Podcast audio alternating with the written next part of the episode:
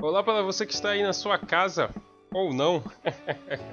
Sou Anderson Chon e venho aqui apresentar mais um O que você está lendo. E essa semana recebemos uma pessoa muito especial, que é Vitória Dias. Vitória é cantora, Vitória é dançarina, mas a gente vai falar mesmo sobre literatura e atuação dela no bairro de Cajazeiras e na biblioteca de Ítalo, onde ela é mediadora de leitura. Então é uma mulher negra, muito forte, faz um trabalho muito bacana com jovens de Cajazeiras, beleza? Então nosso papo versou sobre essa ideia do, do, fomento da literatura, como que você passa essa sementinha da literatura adiante e sobre as referências de Vitória também, que estarão aqui no, na postagem. Lembrar que todas as referências dos convidados e que todos os as redes sociais dos convidados estão aqui no andersonchon.com. Quer dizer, aqui se você estiver no meu site, mas se você estiver ouvindo isso por algum agregador, vá lá, dá um pulinho no andersonchon.com e conferir as outras entrevistas além dos meus textos. Beleza? Então vamos lá, vamos conhecer essa menina fantástica, Vitória Dias. Beijão, obrigado por ter aceitado o convite. Vamos ouvir essa conversa. Let's go!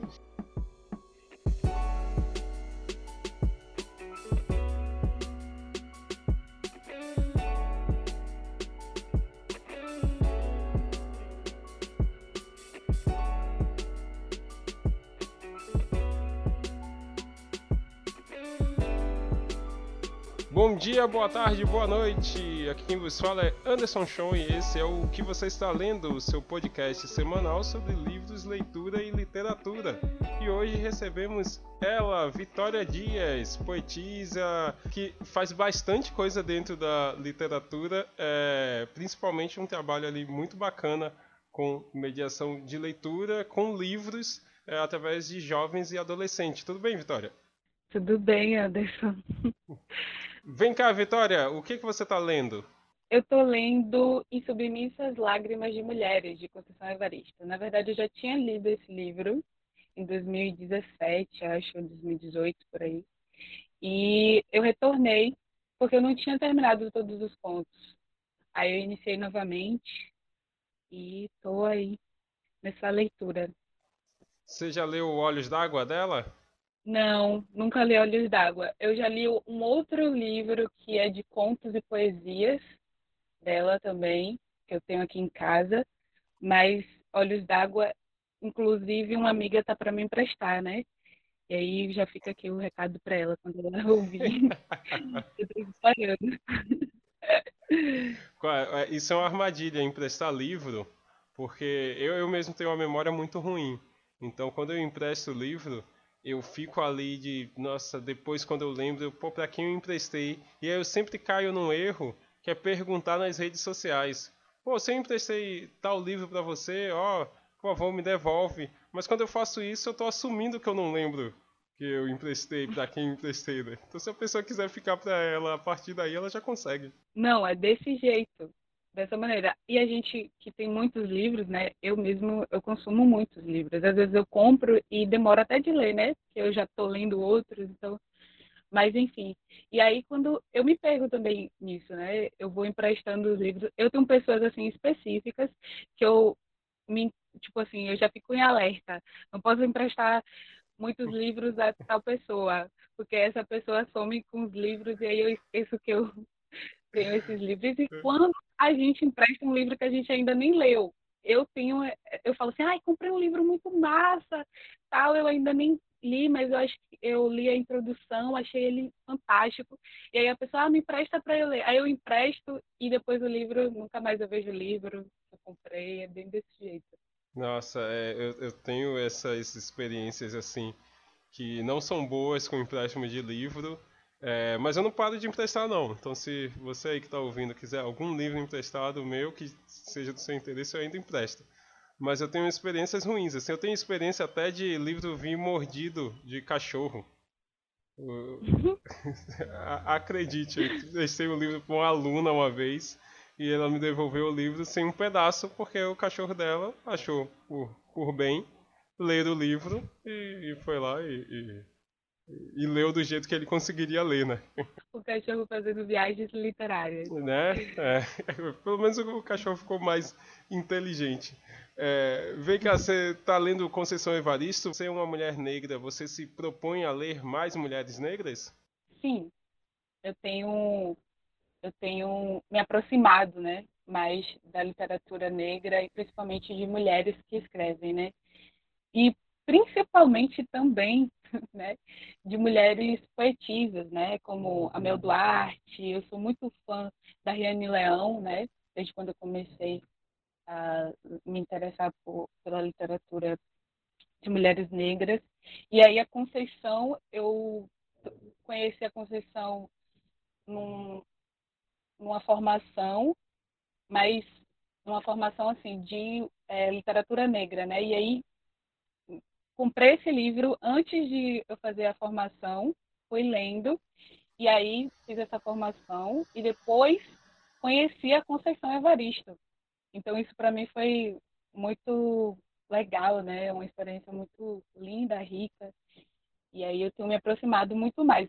Se você for assim na minha biblioteca, só tem tem mais livros de poesias, né? E de mulheres negras, mas é mais pela literatura negra mesmo. Você sabe, eu acho que eu já te contei a história que eu fui convidado para fazer parte dessa formação com a Conceição Evaristo, assim. É... Para conhecer. Né? Isso, e, e, só eram mulheres, né?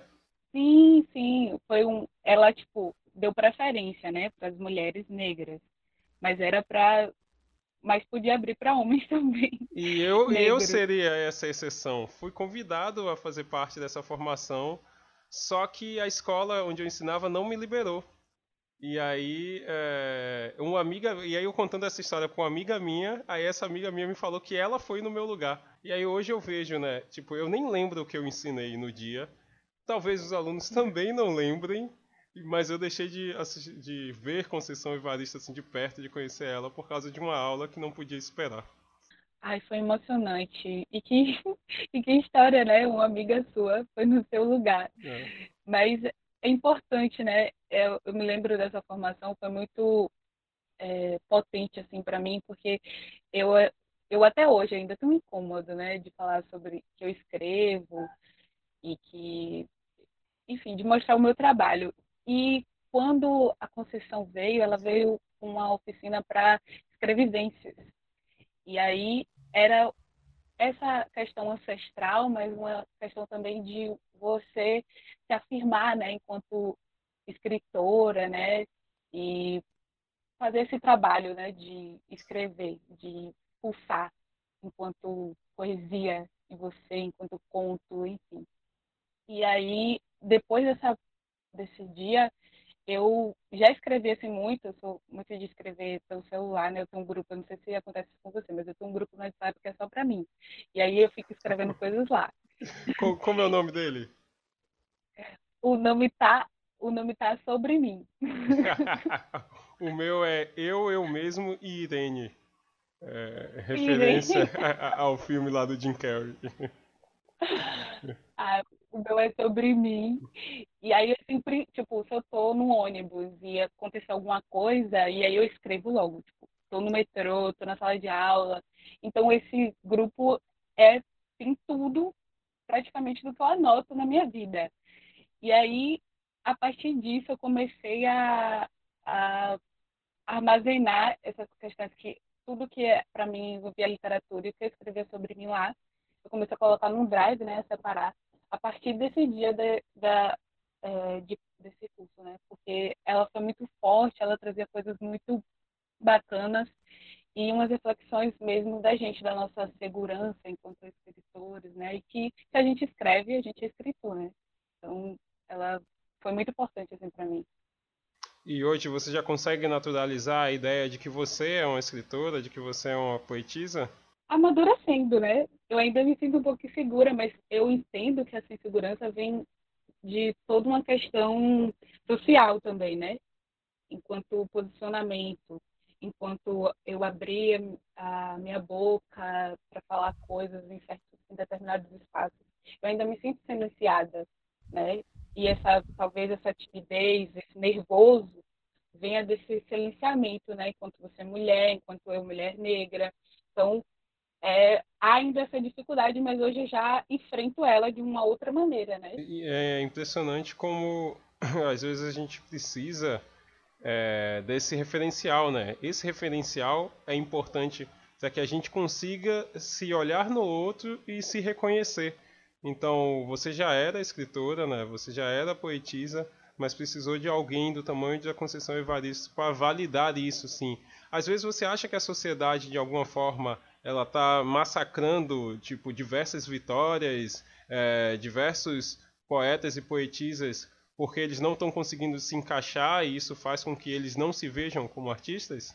Trazendo um pouco assim de mim, eu sempre tive assim um, um sonho de ser artista, né?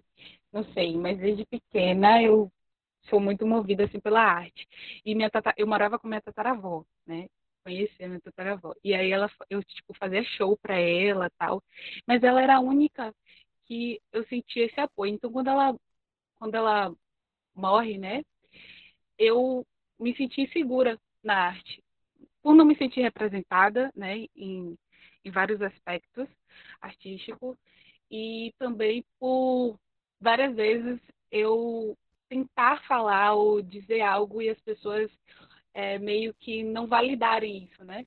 Tipo, fazer chacota, fazer assim, ah, você vai ser, tipo, atriz, você vai ser dançarina, né? E, tipo, a insegurança desse trabalho, né, também artístico. As pessoas sempre vai, vai falar para você assim, você vai passar fome. E você já sendo mulher negra, você já fica assim, meu Deus, eu não posso passar fome, né? Eu vivo nessa beirada, assim. Então, é, eu acho que essa falta de, de apoio, representatividade e de espaços que tenham pessoas que sejam igual, iguais a gente a gente cria essas barreiras também, né? Eu acho que vai por meio disso. E eu acho que minha insegurança também vai por meio disso. E também por, por falta de apoio também. Eu também tenho uma estrutura de família muito complicada, né? Então, eu vou me achando assim. E nesse me achar, é, a gente precisa, infelizmente, eu achava que a gente não precisa, precisava dessa validade das pessoas, mas a gente precisa, de alguma maneira, né? para estar no mundo e então eu me sentia muito insegura por isso. Então quando eu perco assim a minha tataravó para mim era foi assim um, grande baque assim para mim, porque era uma era a única pessoa que falava assim: "Ah, você vai ser cantora, você vai ser tudo para ela eu ia ser". tudo já que é artista, ela ia ser. Ela telefonava para ficar cantando para ela no, no telefone, então isso para mim era incrível, para mim era a minha maior fã. E eu fã dela, né? Mas eu sei que você, além de poetisa, além de escritora, também é dançarina, né? Você já conheceu outros países por causa da dança e também canta. Você tinha uma banda, né, com outras meninas. Tinha uma banda com as meninas do, do colégio. Na verdade, a gente se conheceu em uma oficina de coral. E aí é, o, tinha um produtor musical, e aí ele tipo, ah, quero fazer uma banda com, com vocês. Aí selecionou essas cinco meninas. E incrível é que elas são irmãs. Aí, tipo, tem duas irmãs, e eu, duas irmãs gêmeas e duas irmãs, uma mais velha e uma mais nova, claro. E eu, eu não tinha parentesco. eu era do meio ali. E que não parecia com ninguém. Porque todas elas se parecem menos eu. E aí é, a gente ficou, acho que de 2016 a 2018. A gente ensaiava na escola, a gente saiu da escola, tipo, completou, mas a gente continuava ensaiando no espaço da escola, que é um colégio estadual, Edivaldo Brandão, e a gente ficava lá. E a gente acreditou, né? A gente até hoje se reuniu, e as meninas, né, para tentar tocar um projeto juntas, né, acreditar assim na gente, mas a gente acabou assim se separando por conta da faculdade, trabalho, né? Isso exige da gente, né? Quando a gente tem 18 anos. Então a gente acabou se separando por isso. E dança e a dança, né, foi no mesmo lugar da música. Eu fazia oficina de dança lá desde 2012 e fiz dança, fiz teatro e aí consegui essa bolsa para representar a instituição lá na Itália. Eu passei um mês e cinco dias, mais ou menos, como uma adolescente do projeto. Foi muito massa, uma experiência incrível para mim. E eu agradeço muito por ter vivido isso. E, e, de alguma forma essas suas experiências na arte reverberam na sua escrita? Muito. Eu eu estava reparando isso semana passada que eu escrevo muito sobre dança. É, eu falo muito do meu corpo, do movimento. É, eu reparei, eu tipo fui pegar, né, onde tem um documento onde eu escrevo as coisas, e eu falei assim, rapaz, eu fico repetindo muito essa questão de dança, movimento no que eu escrevo. E talvez seja uma saudade minha também, eu fiquei refletindo sobre isso. Pode ser uma saudade minha de estar envolvida, né, com a dança. Talvez eu me afastei, assim, quando entrei na faculdade. E aí eu percebi isso. A Ana Maria Gonçalves fala que todo escritor, toda escritora escreve sempre sobre uma coisa e não percebe. É, talvez seja essa sua, né? Falar sobre o corpo, sobre o movimento. Sim, com certeza. Deve ser. Eu acho que, tipo, de das 100, um exemplo que eu tenho, 95 eu estou falando de dança, de movimento do meu corpo, né? Fazendo alguma alusão ao, ao, nosso, ao nosso movimento, não da dança assim, específica, mas 95 é sobre dança e as outras 5 é sobre alguém querendo dançar. Sim, com certeza.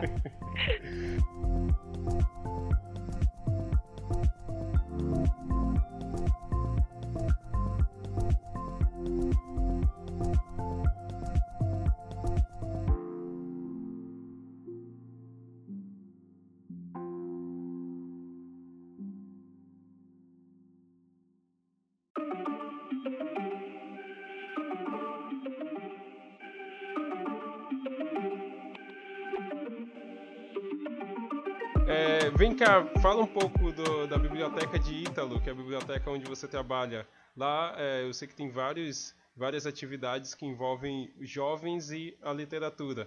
Me diz como é que funciona o trabalho literário lá.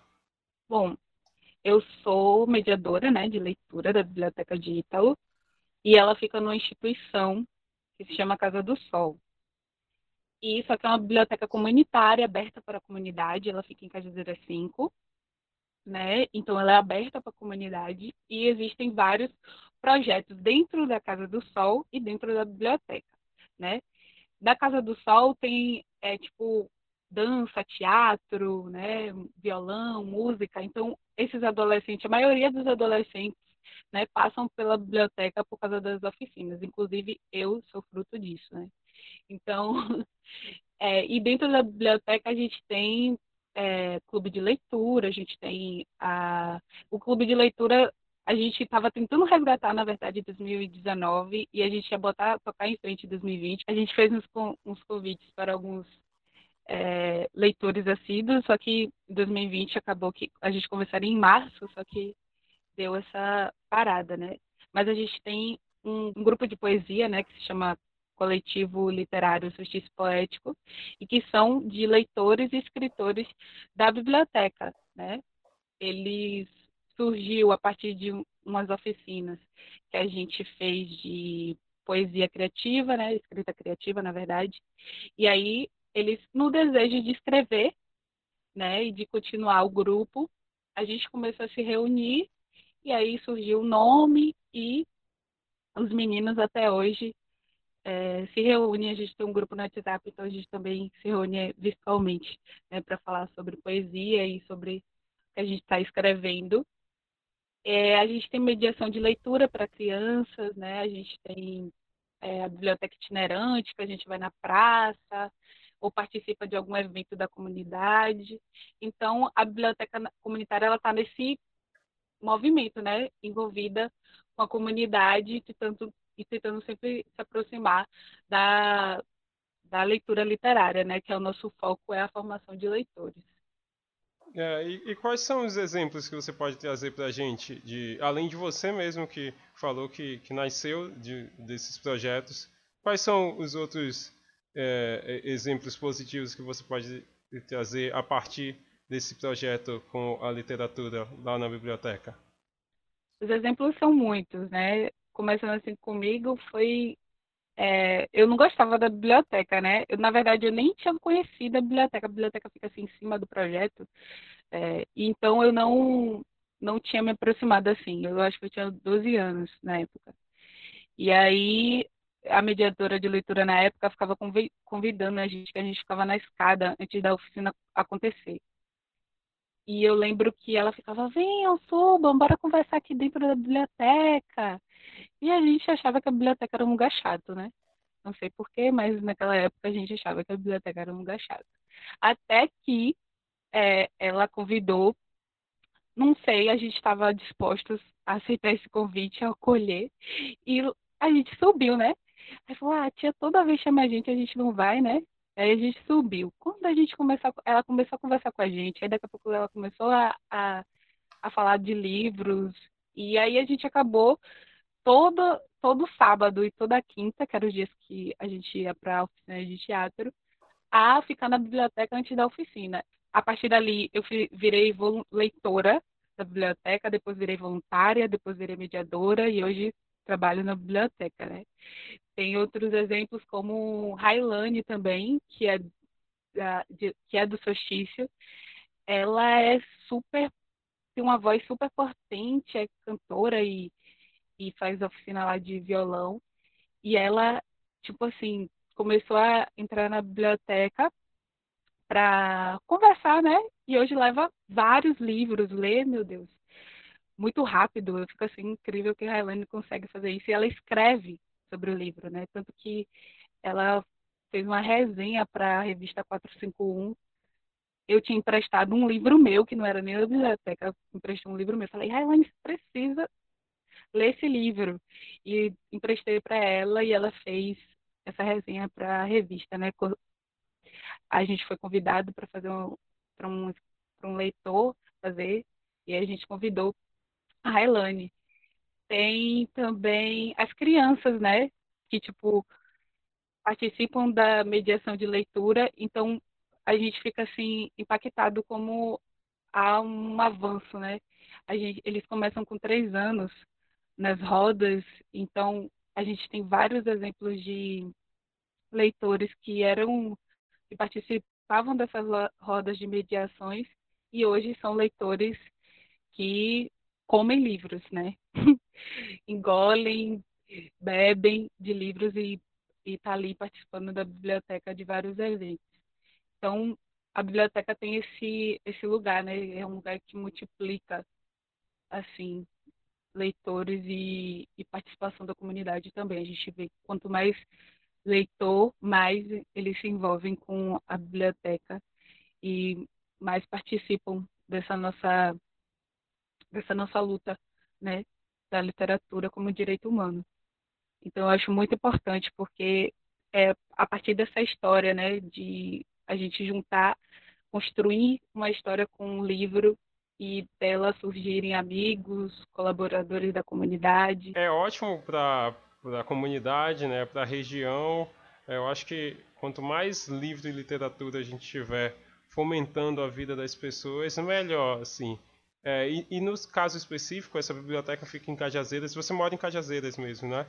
Sim, moro em Cajazeiras. Ela fica na Cajazeira 5, eu moro na Cajazeira 6. Cara, como é que é ter que conviver assim constantemente com a ideia de estar num lugar onde a primeira coisa que as pessoas se referenciam é o quão distante é, assim. É, eu imagino que isso seja impactante para a região, porque vocês têm que ficar brigando contra um preconceito bobo o tempo todo, assim. É, quando vocês trabalham essa, essa vivência, essa estima nos jovens a partir da literatura, isso é um fator que é colocado é, em questão também? Não é um fator direto, né? Mas indiretamente ele acaba sendo, né? Porque é se sentir pertencente também, né? A literatura te envolve, você e a biblioteca ela está num bairro que ele é afastado da, do centro da cidade, né? Ele é marginalizado pelo também pelo poder público. É um lugar que sempre você vai, é como você falou, né? Sempre vai haver uma piadinha Né? Eu, tô, eu me canso às vezes, quando alguém me pergunta, ah, você mora onde? Aí eu, eu já digito Cajazeira, já sabendo que a pessoa vai falar alguma piada, né? Dizer assim, ah, é longe pra caramba. É depois, aí, tipo, reproduz um, um, um, preconceito maior, porque envolve o Acre. É depois do Acre. Eu já ouvi piadas, assim, absurdas. E eu acho que quando a gente tem esse lugar de pertença, né? Quando existe um trabalho comunitário, quando existe um lugar que está é, pensando nesse lugar social e você como protagonista, você acaba tendo um, um, lugar de pertença, né? E aí você se sente é, feliz por estar nesse lugar. E eu acho que a biblioteca ela faz esse, esse, trabalho, né? Você se sente feliz por você ter uma biblioteca comunitária em Cajazeiras. Hoje a gente já pode dizer que tem shopping cinema em Cajazeiras. Deixa eu ver um exemplo. Antes as pessoas ficavam mandando, né, da gente de alguma coisa. Ah, em Cajazeiras tem alguma coisa, a gente pode dizer, ah, em Cajazeiras tem uma biblioteca comunitária. Que é muito melhor que um shopping é, e eu acho que se equipara a, a, um cinema. Quer dizer, só é melhor porque é de graça, né? Mas culturalmente o cinema e a biblioteca eu acho que eles têm o mesmo, a, a mesma função social. O problema é que o cinema ele virou o olho da cara e ele é, hoje é mais excludente do que inclusivo, e a biblioteca comunitária é extremamente inclusiva. Exatamente. Por mais que ainda o acesso ao livro, né, por questões econômicas, seja um, um, uma coisa que as pessoas têm dificuldade, mas a gente percebe na biblioteca, né, por ser por ter um acervo diferenciado, a gente lutar por adquirir mais acervo e a comunidade participar desse acervo, né? Porque é incrível como a cada leitor que a gente é, que vai participar da biblioteca e se envolve com a biblioteca, ele tipo também começa a consumir mais livros e começa a doar livros para a biblioteca. Então isso é muito importante porque ele vê que é, tipo, ah, esse livro que eu estou lendo outra pessoa pode ler. Então começa a compartilhar esse sentimento e essas vivências literárias com outras pessoas. Então aumenta essa, essa multiplicação né, da cultura literária no bairro e para mim isso é imprescindível e é uma de uma verdadeira porque é um trabalho comunitário né? Você vai estar compartilhando com outra pessoa. Aquele livro nos torna seu de posse se torna de todos então isso é muito importante. E tem algum livro ou o tipo de leitura que chama mais atenção do, dos jovens que que frequentam a biblioteca?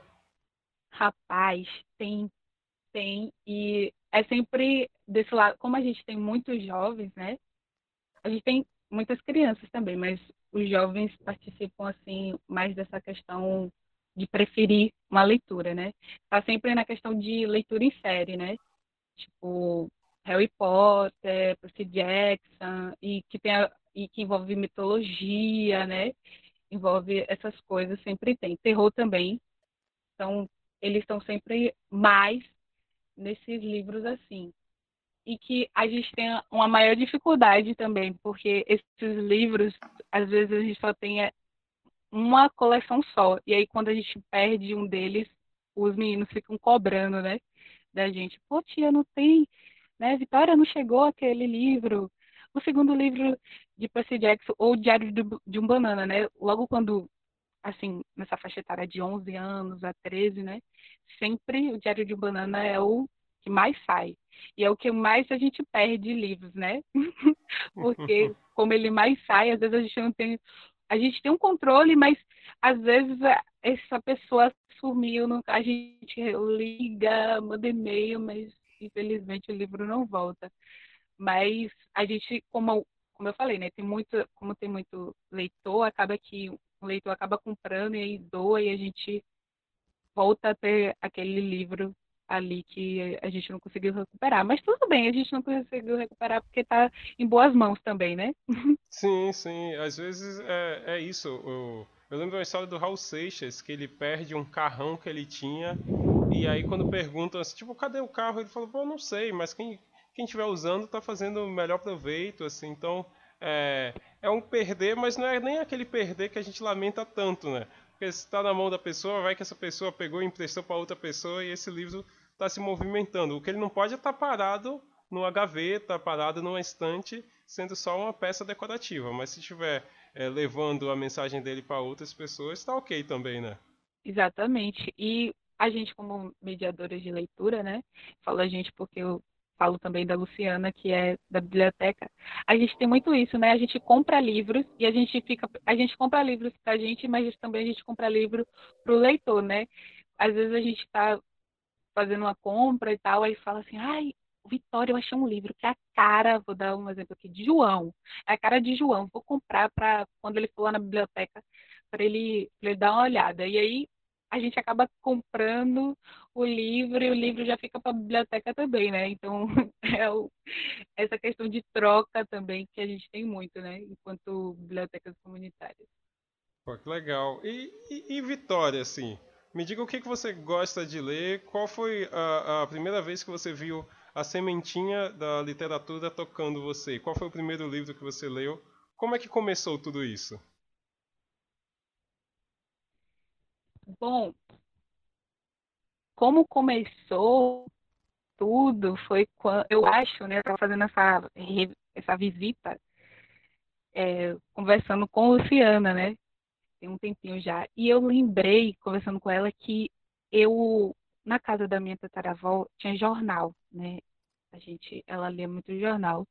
E aí eu lembro que tinha tirinhas de da turma da Mônica, né, no jornal que ela comprava. E aí eu ficava lendo aquilo. Eu não sabia ler, mas eu ficava ali lendo desenho, tal. Às vezes tinha Mafalda por causa de alguma coisa do contexto político, né? Às vezes tem no jornal. E eu ficava sempre lendo. Então eu tinha coleção de jornal com essas tirinhas.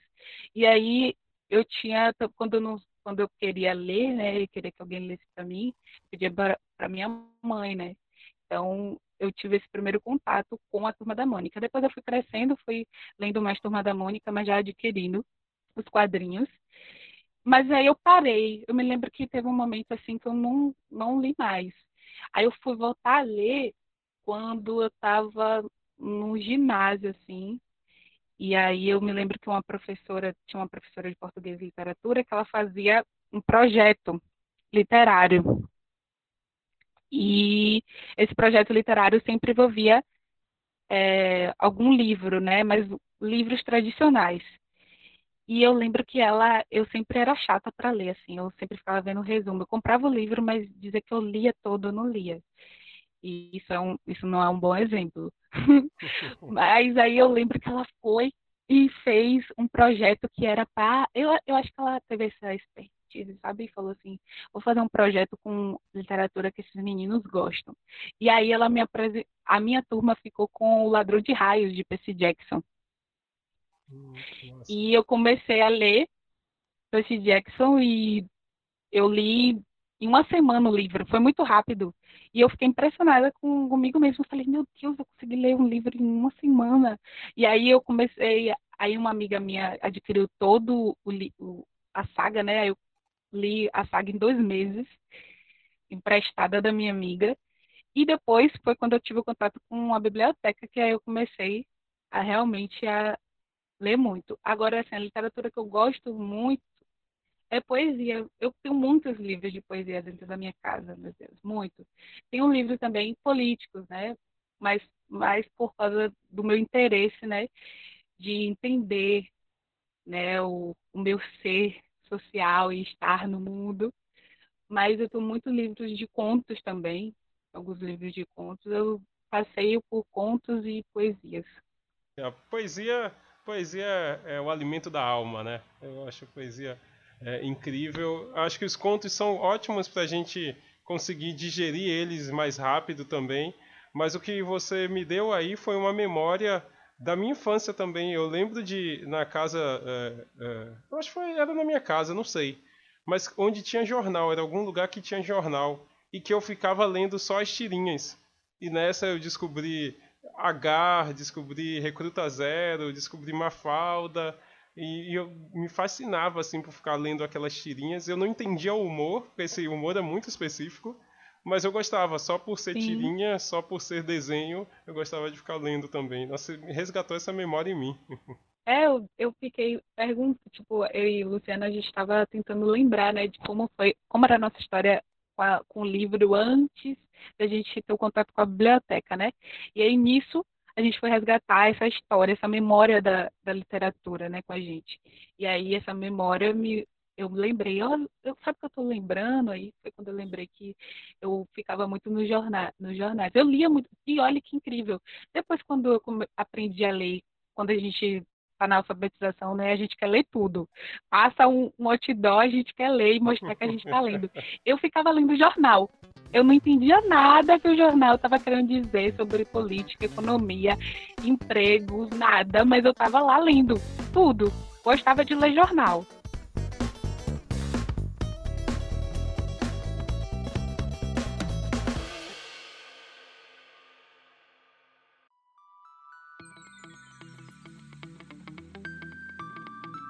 Vitória, ó, muito obrigado, muito, muito, muito obrigado mesmo por essa conversa. Essa conversa foi deliciosa demais, então eu só tenho a agradecer, brigadão por, por esse seu tempo, por me ceder essa entrevista, é, por, pelo seu trabalho, né? É, saber que existem outras pessoas assim na linha de frente disseminando literatura com a poesia tão, tão bacana assim. Eu já te vi declamando e você declama muito bem, muito, muito bem. É de se hipnotizar. Então, Parabéns, seu trabalho é muito bom e obrigado por essa conversa. Muito obrigada, Anderson. Estou muito feliz pelo convite. Como eu disse a você, eu fiquei um pouco nervosa, mas é essa questão de a gente enfrentar. E muito obrigada, eu também te vejo declamar e eu fico hipnotizada também, porque você é incrível, né? você tem um jeito de declamar muito diferente. Eu sou super sua fã. E é isso, muito obrigada. Você agradecer. Diz aí como é que a gente te encontra nas redes e como a gente consegue ter acesso à biblioteca de Ítalo. Bom, a minha rede social é Vitória Dias 99 no Instagram. O Instagram da Biblioteca de Ítalo é Biblioteca de Ítalo. A Biblioteca de Ítalo, ela fica em Cajazeira 5, né? Vocês podem colocar é, no, no Google Casa do Sol, Padre Luiz Lynch, né? E você consegue o endereço dela no Google para quem quiser visitar a biblioteca. Por enquanto ela está fechada por da pandemia, né? Porque a biblioteca ela tem muito contato social e tem contato com livro, então a gente ainda está nesse processo de como a gente vai atender o público agora, né? A gente está fazendo essas reflexões, mas você pode, vocês podem acessar pela, pelas redes sociais, que é Instagram e Facebook.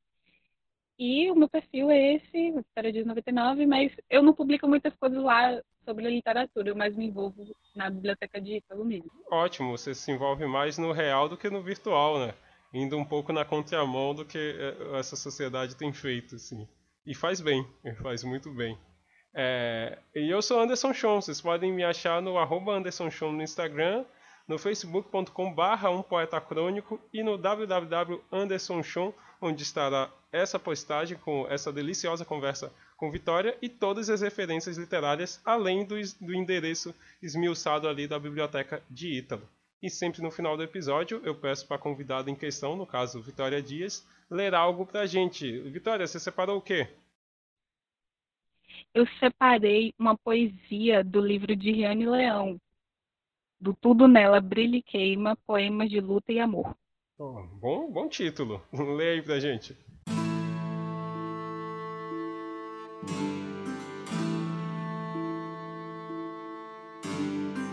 Eu gosto dos dias banais, de blusão e calcinha, cabelo fora do lugar, esmalte saindo, vinho no copo, música alta, jantinha em casa, confissões sem hora marcada, livros cheios de anotações.